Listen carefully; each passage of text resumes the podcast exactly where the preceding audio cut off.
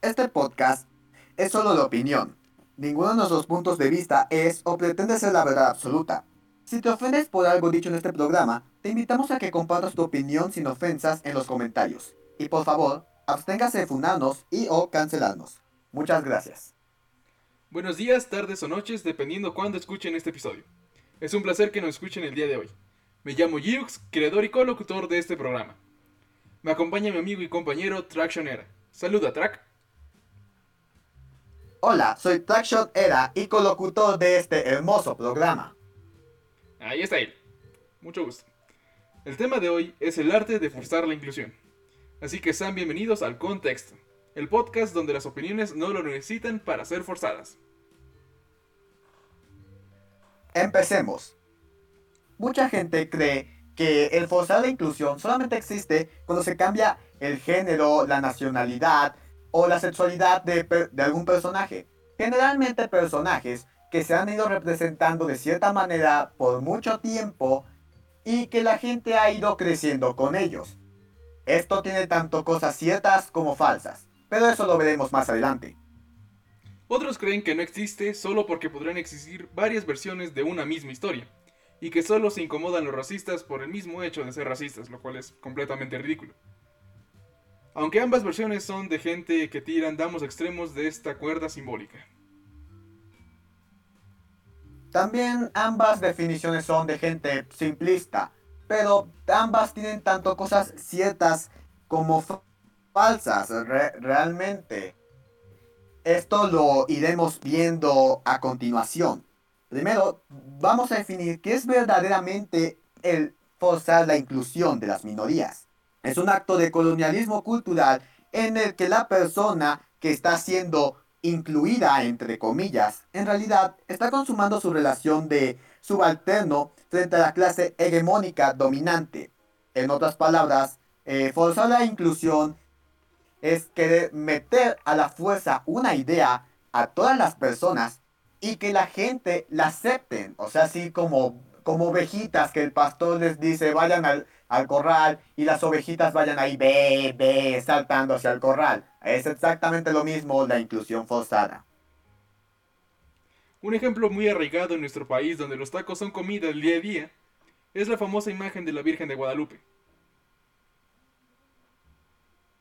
En Norteamérica, bueno, esto seguramente ya todos lo, lo saben, llegaron los ingleses que lo que hicieron fue básicamente tomar sus, sus armas y eliminar a la población de nativos. En cambio aquí en México, los españoles, aparte de que eh, de cierta manera se apiadaron de, los nativos, también dijeron, oye, a estos tipos los podemos usar como mano de obra.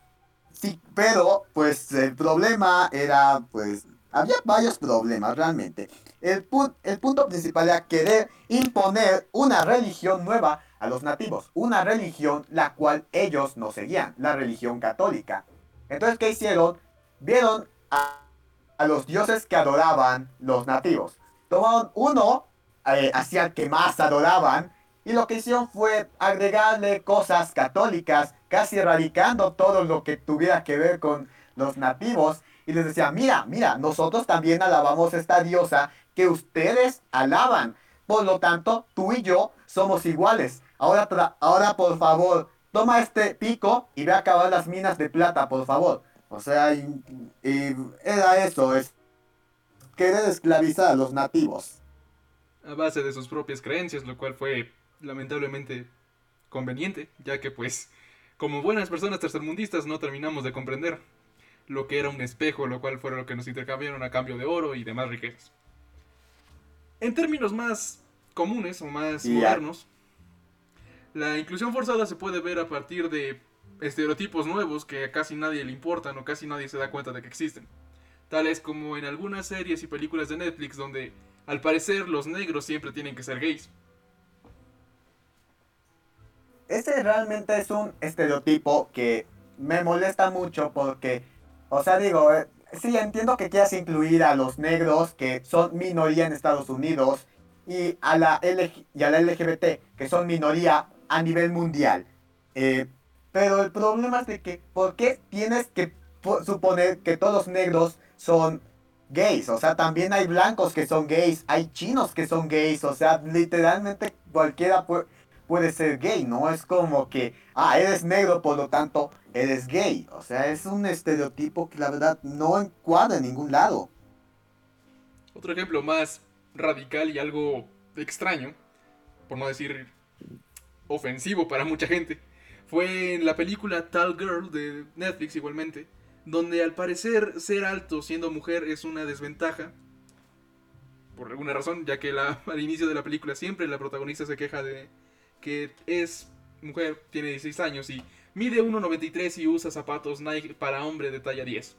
Lo cual es irónico porque mismo dice de que ese es el peor punto de su vida. Cuando aquí en Latinoamérica mucha gente no tiene para comer y en África están peor.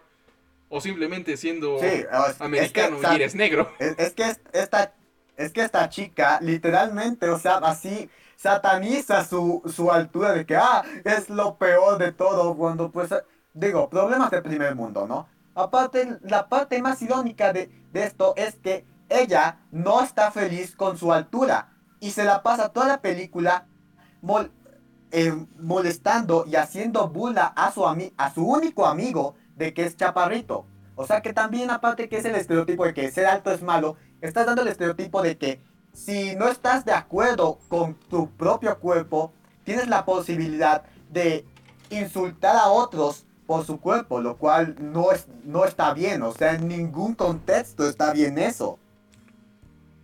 Y otra cosa irrelevante en esa trama es de que el mismo amigo enano es, irónicamente, la persona que más la ama. Y siempre, una cosa tonta, si no han visto esa película, por favor no la vean, no vale la pena es una pérdida de tiempo si tienen Netflix.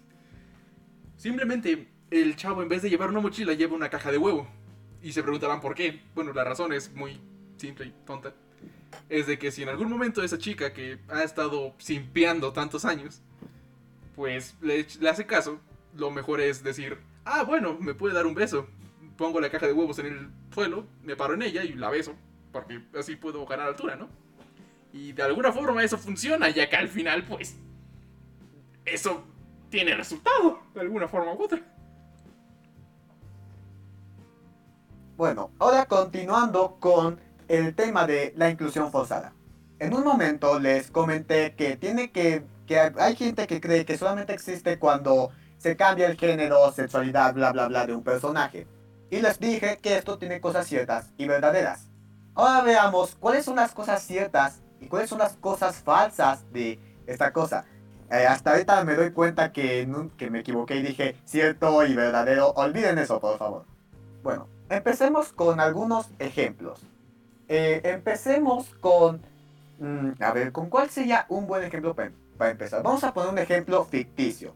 Mucha gente dice que el problema eh, en sí no es cambiar el género a los personajes, o su sexualidad, o cosas así esto también depende de la época en la que estés ambientando la película, serie, videojuego o lo que sea. Porque imagina esto. Quieres hacer una película basada en la Edad Media de nuestro mundo. O sea, no te vas a inventar una nueva época medieval en un universo alterno. O sea, vas a, vas a inspirarla en la Edad Media de nuestro mundo. ¿Y qué quieres hacer? Quieres poner una, a una mujer empoderada que sea lesbiana, o sea, y que sea negra. Os digo, igual de que sea negra es lo único que podría encajar en, esta, en este contexto de, historia. De ahí en fuera, el contexto está mal, porque, digo, mira la Edad Media como fue, o sea, fue de las peores épocas que pudo haber pasado la humanidad. O sea, era, eh, entonces, pues, si eras mujer, prácticamente no podías hacer absolutamente nada.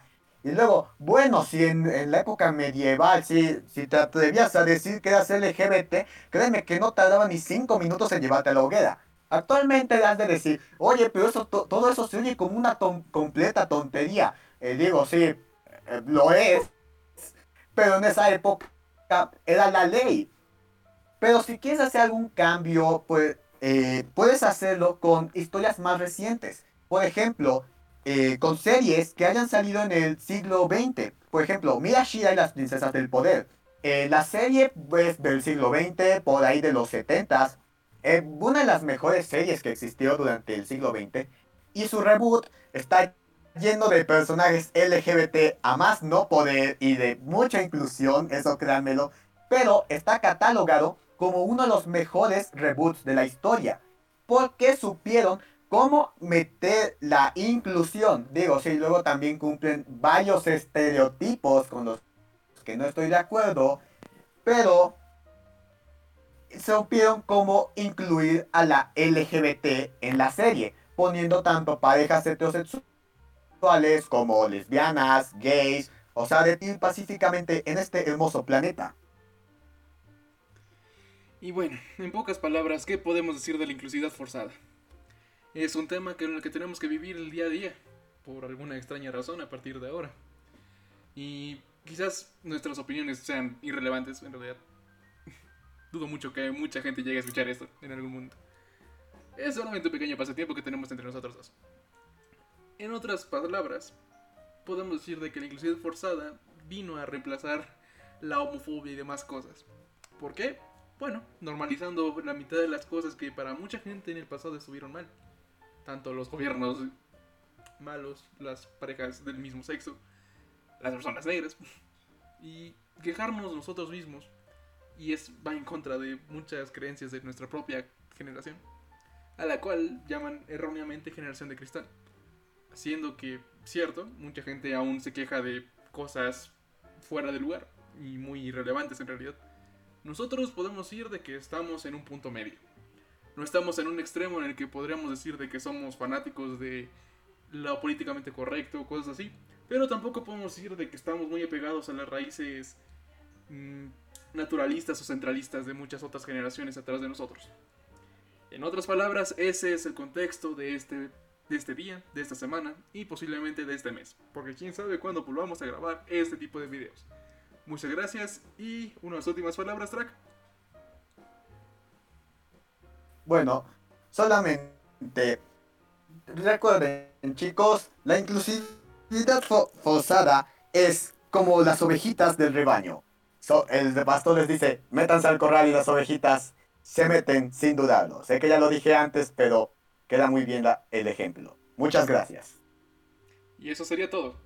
Mi nombre es Jux, el Strack nos vemos la semana que viene. Descansen y por favor traten de no hacer algo forzado en estos días. Eso es todo. Adiós.